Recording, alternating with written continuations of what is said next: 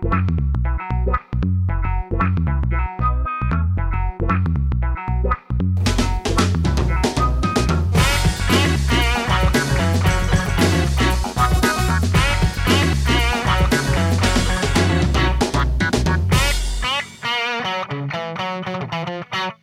und herzlich willkommen zum Im Blick Gesundheitspodcast der Bosch BKK. Mein Name ist Johannes Büchs und ich spreche mit meinen Gästen über verschiedene Gesundheitsthemen.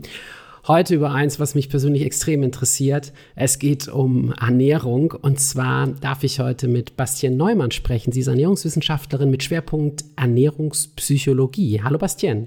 Hallo, hallo und danke für die Einladung. Ernährungspsychologie, da denke ich sofort an die ganzen schönen Dinge, die aufgedruckt sind im Supermarkt. Fitness, Bio, Frucht, Joghurt, Active. Und wie sehr ich mich manchmal auch verleiten lasse, was einzukaufen. Und nachher denke ich, hm, schmeckt aber sehr süß, guck hinten drauf und denke, naja, ist das wirklich so active oder fit? Oder sorgt es für meine Fitness? Was ist denn eigentlich Pflicht, was auf einem Produkt draufstehen muss und was ist Werbung? Genau, da sagst du schon ganz viel Richtiges. Die Ernährungsindustrie spielt da so ein bisschen mit uns und probiert natürlich möglichst viel an den Mann zu bekommen.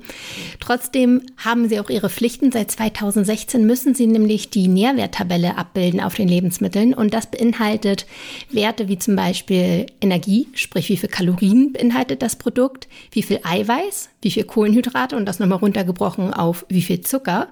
Dann müssen auch angegeben werden, wie viel Fett enthalten ist, dazu auch nochmal runtergebrochen auf die gesättigten Fettsäuren und der Salzgehalt, der muss auch noch angegeben werden.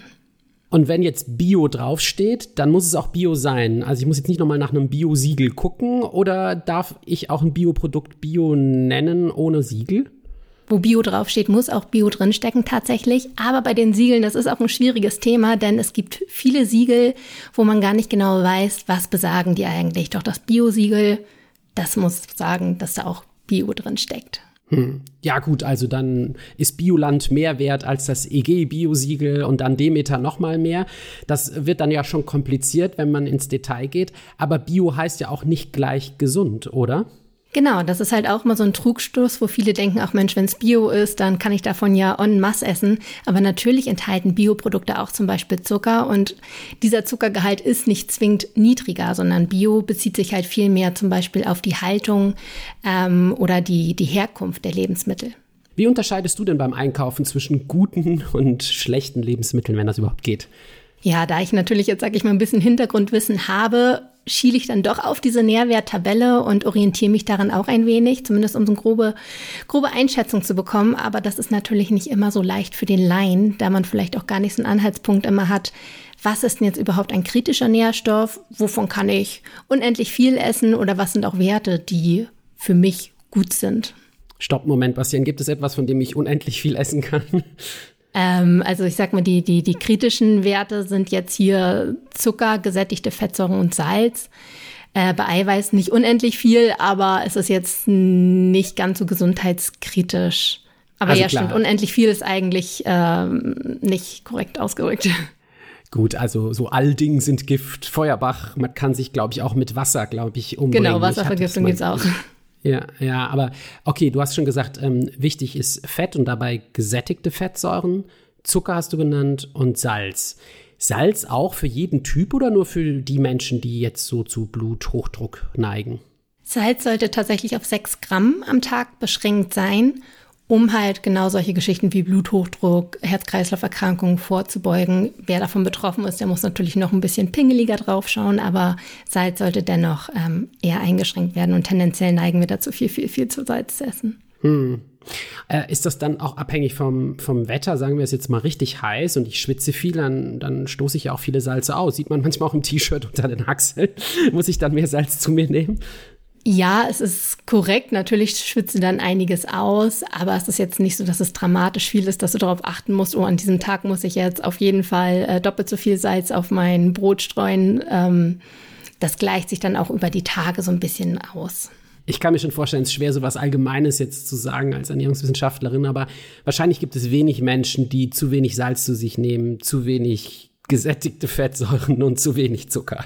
Genau, also Thema Salz ist halt so, dass Salz in sehr viel Fertigprodukten drin steckt.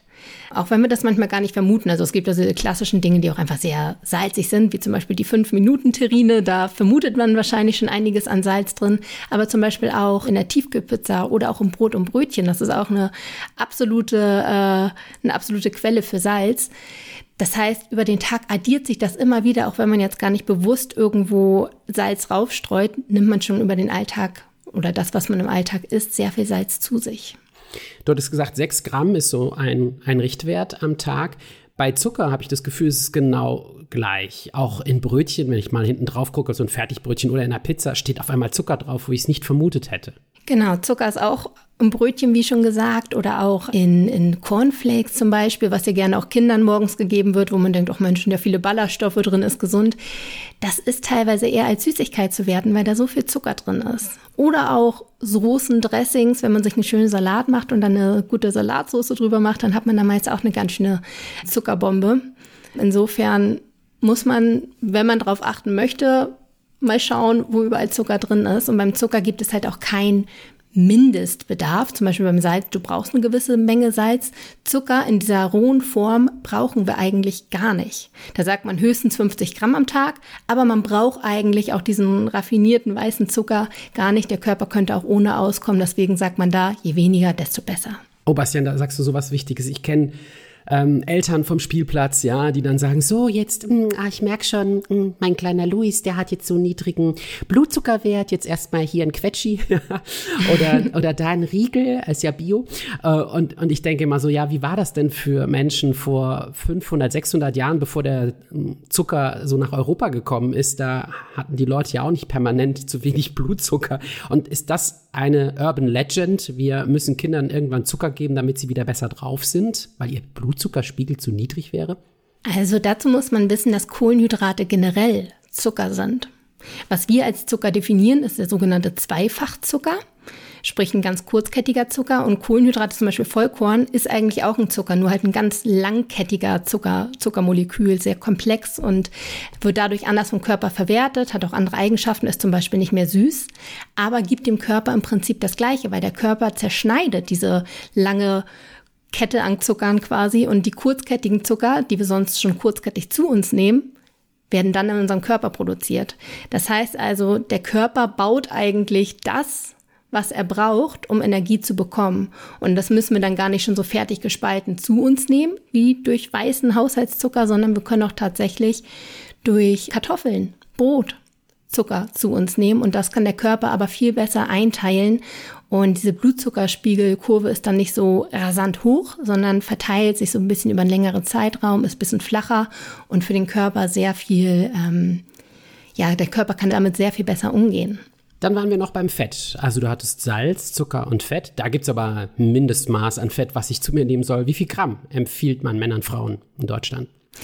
Also beim Fett sagt man grundsätzlich, das sollten so ungefähr 30 Prozent dessen sein, was man am Tag zu sich nimmt. Also 30 Prozent dessen, was man am Tag isst, sollte aus Fett bestehen und das sind dann so grob 60, 70 Gramm ungefähr. Und da unterscheidet man auch nochmal und dazwischen hatten wir auch schon gesagt, gesättigten und ungesättigten Fettsäuren. Und der Laie kann das aber auch einigermaßen gut unterscheiden, denn die Faustformel besagt, dass ungesättigte Fettsäuren pflanzliche Fettsäuren sind und die kann man sehr gut daran erkennen, dass die flüssig sind. Man kennt zum Beispiel Olivenöl, man kennt Sonnenblumenöl, das sind ein flüssige Öle, während tierische Fette, sprich die gesättigten Fette, eher fest sind, zum Beispiel Butter.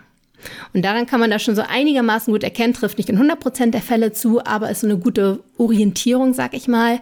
Und man sagt, man soll ungefähr mh, mm, von diesen 30 Prozent Fett, die wir zu uns nehmen, ungefähr 20 Prozent davon ungesättigte Fettsäuren zu uns nehmen, sprich pflanzliche, und nur 10 Prozent gesättigte, da die eher so ein bisschen kritischer sind und mit einigen ernährungsabhängigen Erkrankungen im Zusammenhang stehen. Ah, das finde ich ein super Hinweis, Bastian. Also flüssiges Fett ist meist gesünder, ein Leinöl, ein Olivenöl äh, im Vergleich zu einer Butter. Und äh, ich weiß, es kommt dann irgendein so schlau bestimmt, oh, dann packe ich die Nutella in die Mikrowelle und dann ist er flüssig. Das äh, zählt dann nicht. Wir reden genau. über normale Zimmertemperatur. Ähm, sehr guter Hinweis, vielen Dank. Ähm, Jetzt hattest du gesagt, klar, wir müssen auf noch mehr Werte achten, die auch hinten draufstehen, wie zum Beispiel Eiweiß. Wie ist denn das Verhältnis zwischen Eiweiß Und Fett. Also Fett, sagtest du, sind 60, 70 Gramm am Tag. Okay. Und wie viel Gramm Eiweiß sollte ich zu mir nehmen? Mhm, also beim Eiweiß, wenn man wieder auf die Prozentschiene geht, was ich auch immer schön finde im Vergleich, sagt man ja wie gesagt 30 Prozent Fett und 15 Prozent Eiweiß und dann bleiben natürlich 55 Prozent noch offen, das wären dann die Kohlenhydrate. Also so die prozentuale Gewichtung, wenn wir jetzt in Gramm gehen, lässt sich das bei Eiweiß auch gut sagen und zwar sind es pro Kilogramm Körpergewicht 0,8 Gramm Eiweiß. Müsste man jetzt ein bisschen rechnen, ähm, aber das ist so die, die Formel, wo man sagt, so viel Eiweiß braucht der Mensch am Tag. Okay, also ich habe jetzt äh, 70 Kilogramm Körpergewicht und das nehme ich mal 0,8 wären 56 Gramm, Gramm Eiweiß genau. am Tag. Mhm. Und dabei spielt es jetzt keine Rolle, ist es tierisches Eiweiß, also ist das zum Beispiel im Fleisch enthalten oder ist es ein pflanzliches Eiweiß, eine Sojabohne, Erbse, Linse? Es gibt eine Bioverfügbarkeit, die unterschiedlich ist. Tendenziell ist diese eher von pflanzlichen Eiweißen einen Ticken schlechter als von tierischen. Das heißt, der Körper, der menschliche Körper kann tierisches Eiweiß ein bisschen besser quasi verwerten als das pflanzliche. Aber das sind minimale Unterschiede und da wir in einer Aus, wenn wir eine ausgewogene Ernährung haben, grundsätzlich meist genug Eiweiß zu uns nehmen, ist das eigentlich fast zu missachten. Das ist dann nicht ganz so relevant. Ich bin mir ziemlich sicher, manch einer wird jetzt sagen, oh, so eine Bastienne, die hätte ich gerne beim Einkaufen neben mir, die dann immer schön hinten drauf guckt auf die Produkte und sagt, ja, äh, das geht, das äh, eher nicht oder das nur selten. Das genießen und nicht so oft. Aber wenn du jetzt sagen würdest, was ist denn so eine ganz, ganz einfache Methode, zum Beispiel im Biomarkt, im Supermarkt, auf dem Wochenmarkt, um in Anführungsstrichen richtig einzukaufen, gibt es die? Das ist natürlich schwierig zu sagen, weil es auch immer individuell auf die Person abgestimmt sein muss. Es gibt ja die Kalorienanzahl beispielsweise. Da ist die Frage, hat die Person ein gesundes Körpergewicht, möchte sie tendenziell abnehmen oder zunehmen und dementsprechend variiert es natürlich auch, sollte man eher hochkalorische Lebensmittel essen oder nicht. Das heißt, man muss einmal individuell von seinem Gesundheitsstatus ausgehen, aber grundsätzlich lässt sich natürlich sagen, weniger Zucker ist besser, weniger Salz ist besser und weniger gesättigte Fettsäuren sind auch besser, weil das sind so Punkte, ähm, die in unserer westlichen Ernährung tendenziell eher zu viel gegessen werden und dann zu mm, ernährungsabhängigen Erkrankungen führen. Aber um das herauszufinden, muss ich eigentlich ein Produkt umdrehen und mir die Nährwerttabelle angucken. Seit einigen, ähm, seit einiger Zeit gibt es ja aber auch den sogenannten Nutri-Score auf manchen Produkten. Das ist so ein Ampelsystem, ABCDE. Und da sehe ich doch dann vielleicht sogar schneller vorne ab in den Einkaufswagen oder lieber stehen lassen. Genau, das ist der Versuch hinter dem Nutri-Score oder die Absicht, dass sich der Konsument quasi so ein bisschen leichter einen Einblick verschaffen kann, denn diese Zahlen da in diese Tabelle schreckt viele Leute ab. Sie können es nicht einstufen und deswegen der Nutri-Score, wie gesagt, von A bis E und dann noch mit Ampelnfarben, sprich grün heißt, da kannst du ordentlich reinhauen, rot heißt so ein bisschen hm, Vorsicht. Und das ist an sich auch ganz gut. Kritisch ist natürlich zu bewerten, dass alle Nährstoffangaben auf eine Ziffer, eine Farbe, einen Buchstaben runtergebrochen werden. Das heißt, es wird so ein bisschen abgewogen. Es gibt Kriterien, die eher positiv ähm, auf diesen Nutri-Score einwirken und Punkte, die negativ einwirken. Das wird dann zusammengerechnet und dann kommt eine Zahl raus und das äh, bekommt dann quasi eine Farbe und einen Buchstaben. Und das ist natürlich ein bisschen schwierig, alle kritischen Punkte zusammenzuziehen und dann am Ende zu sagen, Mensch, das ist jetzt gut oder schlecht, weil natürlich das sich gegenseitig nicht ganz so ausgleichen kann.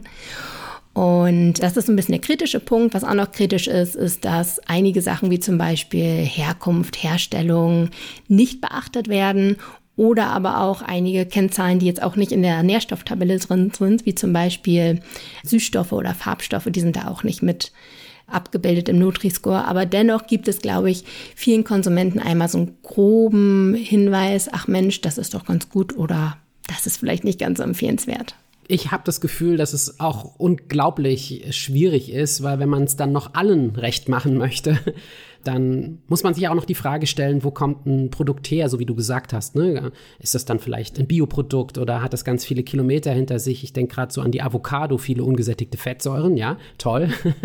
Aber ich glaube, pro Avocado 1000 Liter Wasser hatte ich mal gelesen und meistens werden diese Avocados ja auch oft schlecht oder sind noch zu hart und dann haben sie einen langen Weg hinter sich. Also es ist ganz schön schwer, jetzt Produkte in gut und böse einzuteilen oder in gut und schlecht einzuteilen, wenn man jetzt auch über die Ernährung auch noch hinausgeht und dann noch unterschiedliche menschliche Bedürfnisse im Kopf hat. Okay, der Nutri-Score ist ein Versuch. Ich weiß, dass ein amerikanischer Ernährungswissenschaftler mal gesagt hat auf die Frage, ja, aber gibt es nicht eine einfache Regel? Eat fresh food. Also gibt es sowas, dass ich grundsätzlich sagen kann, was frisch ist, ist besser als etwas, was schon mal verarbeitet worden ist und ein Fertigprodukt? Genau, also du hast gerade schon das Wort verarbeitet gesagt, das finde ich in dem Zusammenhang ganz wichtig. Frisch ist natürlich immer toll, je unverarbeiteter, desto mehr steckt auch noch drin an Nährstoffen, an Vitaminen und desto weniger Zeugs steckt drin, das man eigentlich nicht haben will, weil bei sehr künstlichen Produkten ist natürlich auch viel Chemie drin, viele Zusatzstoffe, die man vielleicht nicht so haben möchte, um das Produkt halt so werden zu lassen, wie es sein soll. Guter Vergleich ist zum Beispiel die Pizza. Wenn man eine Pizza selbst macht, dann sind da die Zutaten drin, was in den Teig gehört und was oben rauf kommt. Wenn man dann aber bei einer Fertigpizza hinten rauf schaut, dann sind da ganz schön viele Worte, die wir gar nicht kennen und die wir beim Kochen auch gar nicht reintun würden, weil wir sie auch gar nicht brauchen, denn frisches Lebensmittel braucht diese ganzen Zusatzdinge gar nicht. Demnach ist der Satz des, des Professors Eat Fresh Food gar nicht so verkehrt. Das heißt, auch wenn ich ein Produkt umdrehe im Supermarkt und die Nährwerttabelle mir angucke, dann ist ja da in der Nähe auch so ein, so ein Verzeichnis der, der Dinge, die drin sind, also die Inhaltsstoffe. Und wenn das eine lange Liste ist, dann ist das eher ein Indiz dafür, dass das ein verarbeitetes und vielleicht nicht ganz so ein gesundes Lebensmittel ist. Genau, könnte man so als Faustformel nehmen. Ich habe auch schon mal gehört, dass einige gesagt haben, ähm, Lebensmittel, die mehr als fünf Zutaten haben, sollte man von abraten. Ganz so eng würde ich es jetzt nicht sehen, aber man kann es definitiv als Indiz nehmen, dass je mehr drin ist, desto verarbeiteter ist es. Oder auch halt dieser Kennwert, kennst du das, was da drin ist? Sagt dir das was, diese Zutat oder nicht. Wenn du es kennst, dann ist es meist halt eher etwas, was ein bisschen frischer ist, nicht so verarbeitet. Und diese ganzen chemischen Begriffe sind dann eher ein Hinweis darauf, dass es höher verarbeitet ist. Wenn du jetzt einkaufen gehst, muss ich mir dann vorstellen, dass du eigentlich die Produkte immer von der Rückseite anguckst? Oder achtest du auch noch auf solche Sachen wie fettarm, ohne Zuckerzusatz oder reich an Kalzium oder sowas? Ja, das, was du gerade sagst, das sind ja so diese nährwertbezogenen Angaben, was noch on top draufstehen kann, was übrigens Vorgaben hat, das kann nicht jeder draufschreiben. Also zum Beispiel fettarm darf erst draufstehen, wenn zum Beispiel weniger als drei Gramm Fett pro 100 Milliliter drin sind. Das ist auch in so einer Verordnung, Health Claims heißen die, ist das alles organisiert und bestimmt. Natürlich gucke ich manchmal drauf und ich muss sagen, ich lasse mich natürlich auch davon verleiten, wenn irgendwo dann dick drauf steht, jetzt mit Vollkorn oder extra viele Ballaststoffe. Muss ich gestehen, lasse ich mich durchaus auch von beeinflussen. Und ob ich jetzt noch überall hinten drauf schaue, würde ich fast sagen nein, was aber auch eher daran liegt, dass ich irgendwie immer so meine 30, 40 Standardlebensmittel habe, die ich einkaufe, woraus ich dann quasi mein Rezeptrepertoire erstelle. Und äh, da habe ich, glaube ich, schon eine ganz gute Zuordnung. Aber wenn ich irgendwo mal bin, wo es neue Dinge gibt oder ich mal Lust auf was Neues habe, ja, dann wandert mein Blick schon auch mal hinten rauf. Ich nehme mir das manchmal als Challenge vor beim Einkaufen. Da sind jetzt ein oder zwei Produkte im Einkaufskorb, die ich sonst nicht kaufe, um auch mal auf neuen Gedanken zu kommen. Wir kleben auch schon ganz schön in unseren Mustern fest. Vielleicht mhm. welche, die wir von Kindheit auf gelernt haben. Da gab es eine Nuss-Nougat-Creme immer zum Frühstück und dann essen wir die vielleicht ein, ein Leben lang. Und ich, ich habe manchmal das Gefühl, wenn ich äh, so auch in unseren Einkaufskorb äh, gucke, manche Muster darf man auch mal hinterfragen. Wie schwierig ist das, wenn man in so Mustern festhängt? Also Gewohnheiten geben uns ja ganz, ganz viel Erleichterung, weil wir auf Autopilot durchs Leben gehen. Deswegen ist das bequem. Es hat auch seine Vorteile, aber natürlich bleibt man irgendwie immer so in seinem Horizont stecken. Ähm, das heißt, wenn man sich da mal erweitern möchte, muss man sich das eigentlich schon fast bewusst vornehmen, da Gewohnheiten ja, wie gesagt, schon auf Autopilot ablaufen und uns das wiederholen lassen, was wir ewig tun. Deswegen, wenn wir da mal Lust haben, über den Tellerrand zu schauen, bedarf das fast einem kleinen Vorsatz oder wie du schon sagtest, eine kleine Challenge. Und dann geht das aber natürlich durchaus auch. Bastian, wir wollen noch einen letzten Tipp hören von dir zum Einkaufen und Einkaufsverhalten. Gibt es noch etwas, was du empfiehlst beim Einkaufen? Beim Einkaufen, der Standardsatz, der aber sowas von korrekt ist, ist, gehe nicht hungrig einkaufen. Denn dann sind es ganz schnell auch mal mehr als diese 40 Standard-Lebensmittel, dann ist es auch mal ganz schnell äh, das ganze Süßigkeitenregal, was mitkommt, weil wenn wir hungrig sind, spielen die Hormone in uns ein bisschen verrückt. Das heißt, unsere Hormone, unsere Sättigungshormone sind ein bisschen runtergefahren und die Hungerhormone sind raus und alles in uns sagt, wir brauchen Essen, wir brauchen Essen, wir brauchen Essen und demnach funktionieren wir dann auch und kaufen ganz, ganz viel, was wir im Nachhinein vielleicht auch bereuen, weil es vielleicht auch, wenn wir das Lebensmittel umdrehen und die Nährwerttabelle anschauen, es gar nicht so gesund ist. Deswegen mit einer gewissen Sättigung einkaufen zu gehen, ist durchaus empfehlenswert. Bastian, vielen, vielen Dank für deine ganz vielen wertvollen Tipps. Wenn ähm, ihr da draußen mehr Tipps haben wollt zu eurer Gesundheit, auch über Ernährung hinaus oder vielleicht auch was zu den Leistungen der Bosch BKK erfahren möchtet, dann besucht uns gerne auf der Webseite bosch-bkk.de und informiert euch zu den Themen, die euch interessieren. Vielen Dank für die Aufmerksamkeit und nochmal Dank an dich, Bastian. Bis zum nächsten Mal.